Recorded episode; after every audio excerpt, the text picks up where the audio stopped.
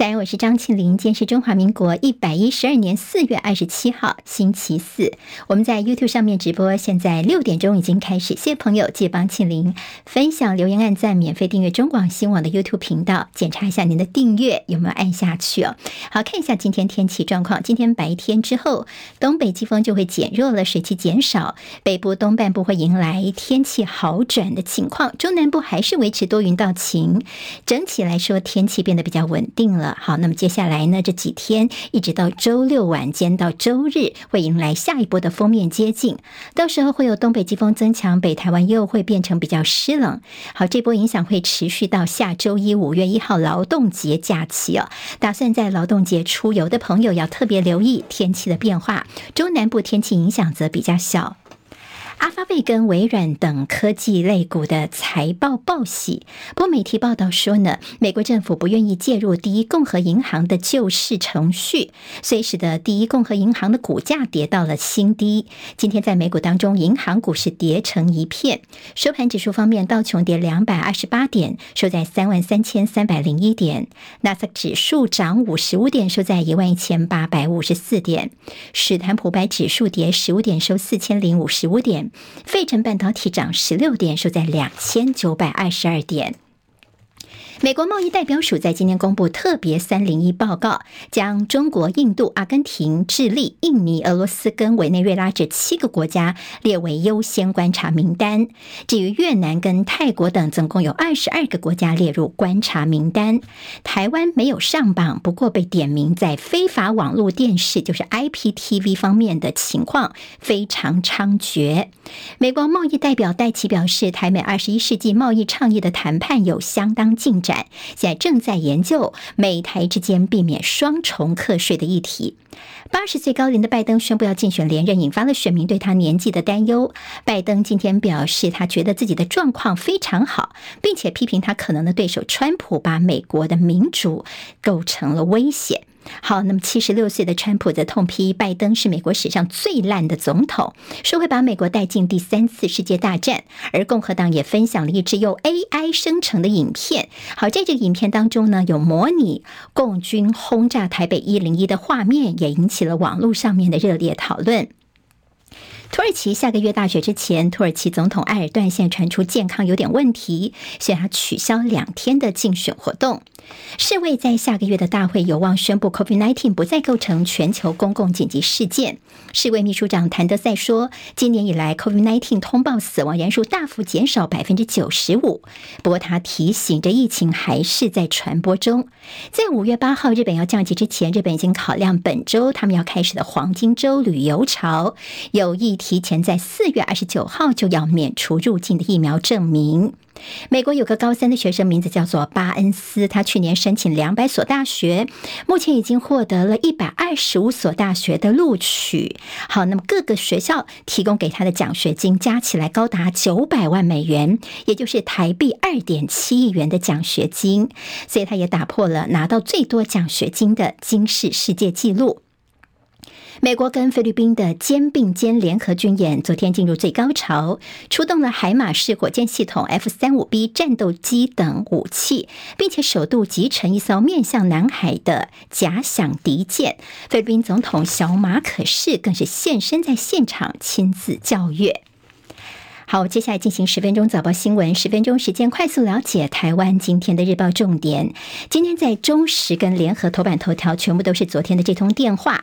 好，这是中共国家主席习近平他受邀跟乌克兰总统泽伦斯基的热线。好，那么这个电话呢，其实之前已经说呃要通话很久，但昨天终于是实现了。好，劝和促谈，这是昨天两个人的一个谈话重点。这是乌俄战争爆发之后，习近平跟泽伦斯基的首次这样的一个通话。好，上一次两个人通话其实是在二零二二年的一月份，那个时候是庆祝中国跟乌克兰的建交三。三十周年，昨天的这个通话也等于是对于中乌两国关系发展注入了强大的动力。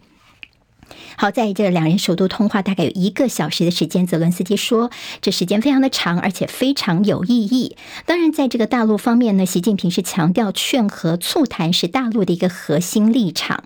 好，那这样的一个事情呢，呃，两人热线之后，我们看到大陆他们说他们要派代表到乌克兰来劝和促谈，而乌克兰这边呢，他们有善意的回应哦，他们已经任命了乌克兰的驻中国大使了。好，那么两方呢，在昨天的热线之后呢，他们都觉得，呃，是可以谈的，对话谈判是走出战争唯一的出路。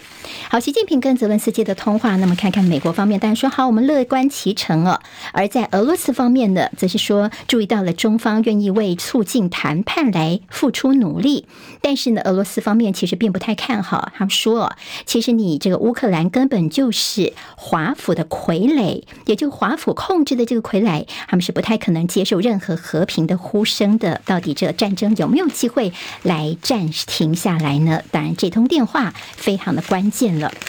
好，今天还有另外一个重点，现在正在美国发生的是，南韩总统尹锡悦他到美国，那么在白宫跟美国总统拜登的碰面啊，那么两个人碰面的内容，拜登已经先透露了，说他有跟尹锡悦讨论台湾海峡的和平跟稳定，要确保南海跟其他地区的航行自由。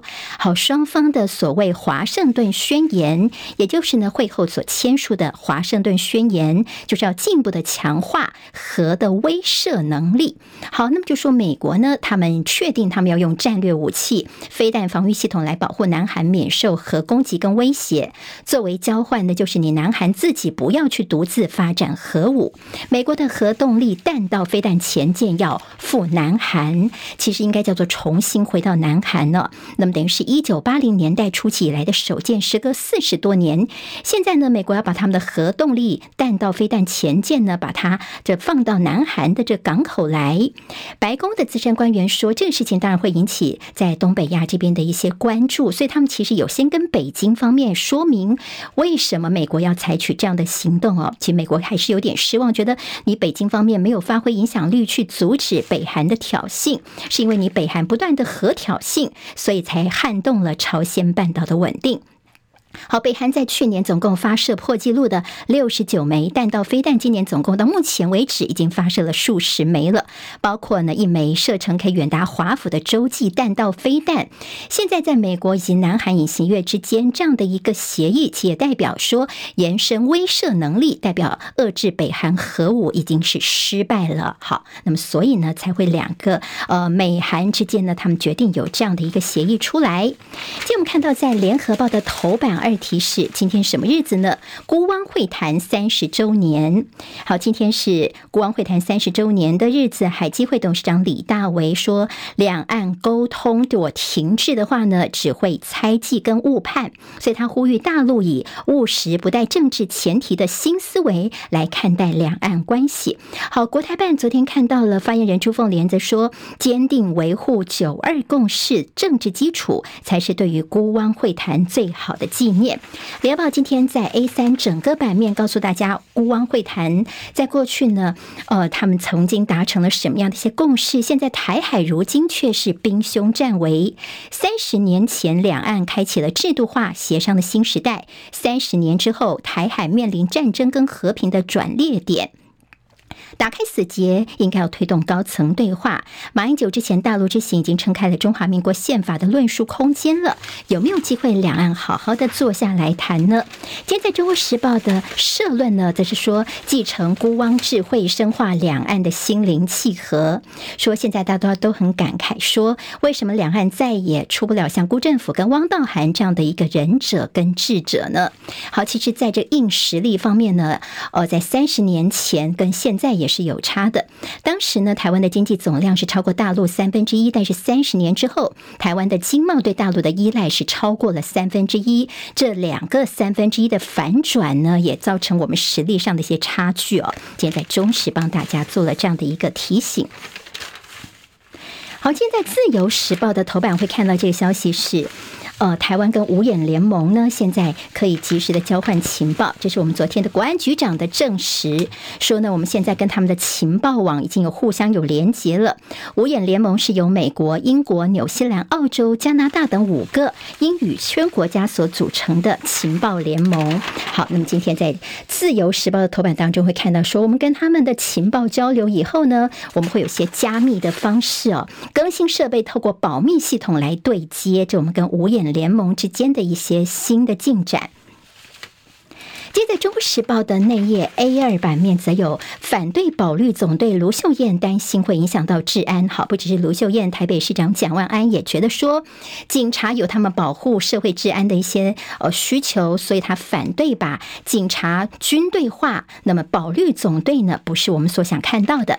波顿访台将会会国安局长谈台海局势，主要是因为呢，这个对大陆的鹰派大将波顿他也很想要选举嘛，所以现在先来。台湾，他过去曾经倡议说，美国的军舰可以驻守在我们的高雄港，所以这次我们的国安局长也会跟波顿碰面，来问问看他对于台海局势的一些看法跟意见。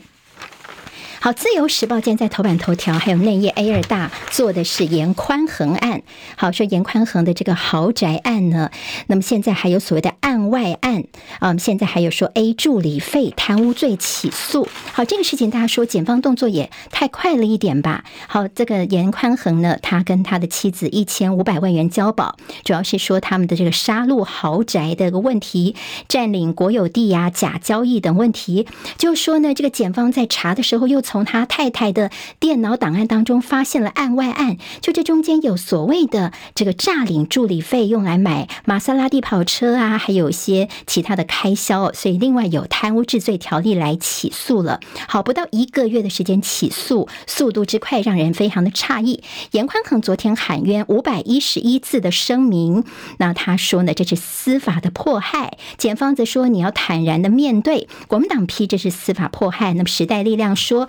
赶快来撤销严宽恒的提名吧！今天自由时报还说账目就很清楚啊，因为检方掌握有严宽恒的贪污证据。好，那么大家还记得在中二补选的时候，中二立委补选的时候，那么同样的版面这样的一个大篇幅呢，让大家开始有些回忆回来了。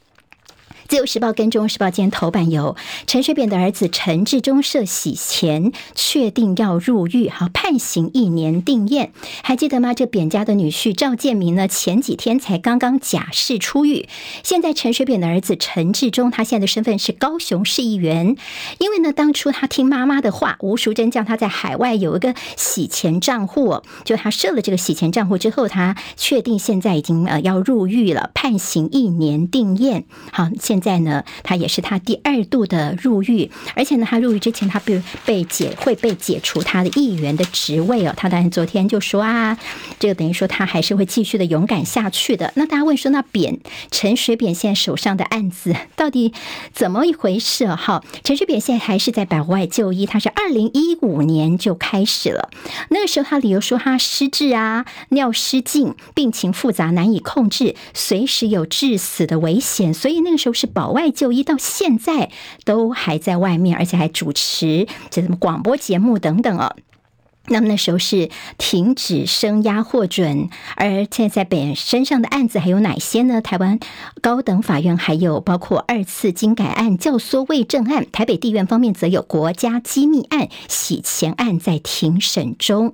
好，现在陈志忠是要去坐牢，而他的太太黄瑞静是缓刑四年，妈妈吴淑珍是发回更审。好，今天有关于在政治方面焦点，昨天在新北市议会所爆发的蓝绿大战。好，侯友谊呢？昨天他其实做施政报告，国民党议员有点做球，要侯友谊承担。侯友谊很坚定的说：“只要国家需要我，我会勇往直前。”民进党议员则是质疑他的施政报告内容能不能够兑现呐？侯友谊说：“我若有机会做更大的事情，可以让行政效率更好一点。没有解决的问题可以解决，比如说治安黑枪的问题。意思就是说我如果有机会做更大的事情，今天中国时报就说啊，就被解读他已经正面的表态了。昨天在新北市议会当中，还有一些蓝绿冲突，有点肉搏战的感觉。那甚至昨天有绿的议员呢，就送给侯友谊一个废废的这绒毛玩具一个玩偶哦，就说你侯友谊哦，都是在说废言废话。那么侯友谊呢，就回击说，呃，我是人，我不是废废，那你应该也是人吧？好，那么今天呢，这个中国时报就说，哎，侯友谊好机智哦，等于说这个机智的反应让对手哑口无言，甚至说角逐二零二四的首场场。面试，那侯友谊从市政已经拉高到治国了。至于前一天有蓝营立委呃被陈玉珍验邀，那么他也一起看到了郭台铭啊。那么有这媒体解读说，这就是挺郭立委的集结。但是其他参加的蓝营立委就说没有没有，这不是什么挺郭大会，我们跟郭台铭说团结的重要性。好，郭台铭明天会前进彰化县议会跟议长来会面，五月初则是会开始拜会蓝营的县市长，首波锁定的就是北台八县市首长会议的县市长。好，郭台铭的动作。另外就是昨天我们看到了赖清德抱歉哦，他因为批评说国民党的这个呃国家认同像精神分裂。好，其实精神分裂这几个字我们现在已经不用了，因为我们呃媒体等等也其实都被要求说必须说思觉失调哦。那么赖清德他。是医生出身的，他用精神分裂这几个字。他昨天抱歉，他说对于这个精神病的病友家属啊造成伤害，他表示道歉哦。好，瓜地马拉总统他在立法院演说的时候说，中华民国是一个独立的国家，是唯一真正的中国。我们的外交部的澄清呢，今天大家也是看不下去。好，马英九的这个到希腊出席论坛的头衔，外交部好像没有把理会哦。那么后来马英九直接向希腊总统来反映，那么他们总统也道歉了。所以呢，现在马英九被称呼的。叫做总统先生。好，今天经济日报头版头条跟车用晶片，台积电夺本田车用大单。好，工商时报的头版，我们给直播朋友看一下，是联电的车用晶片蓄势大发。今天台湾各日报最重要的新闻都在这里喽，赶快赶快订阅，给我们五星评价，给庆玲最最实质的鼓励吧，谢谢大家哦。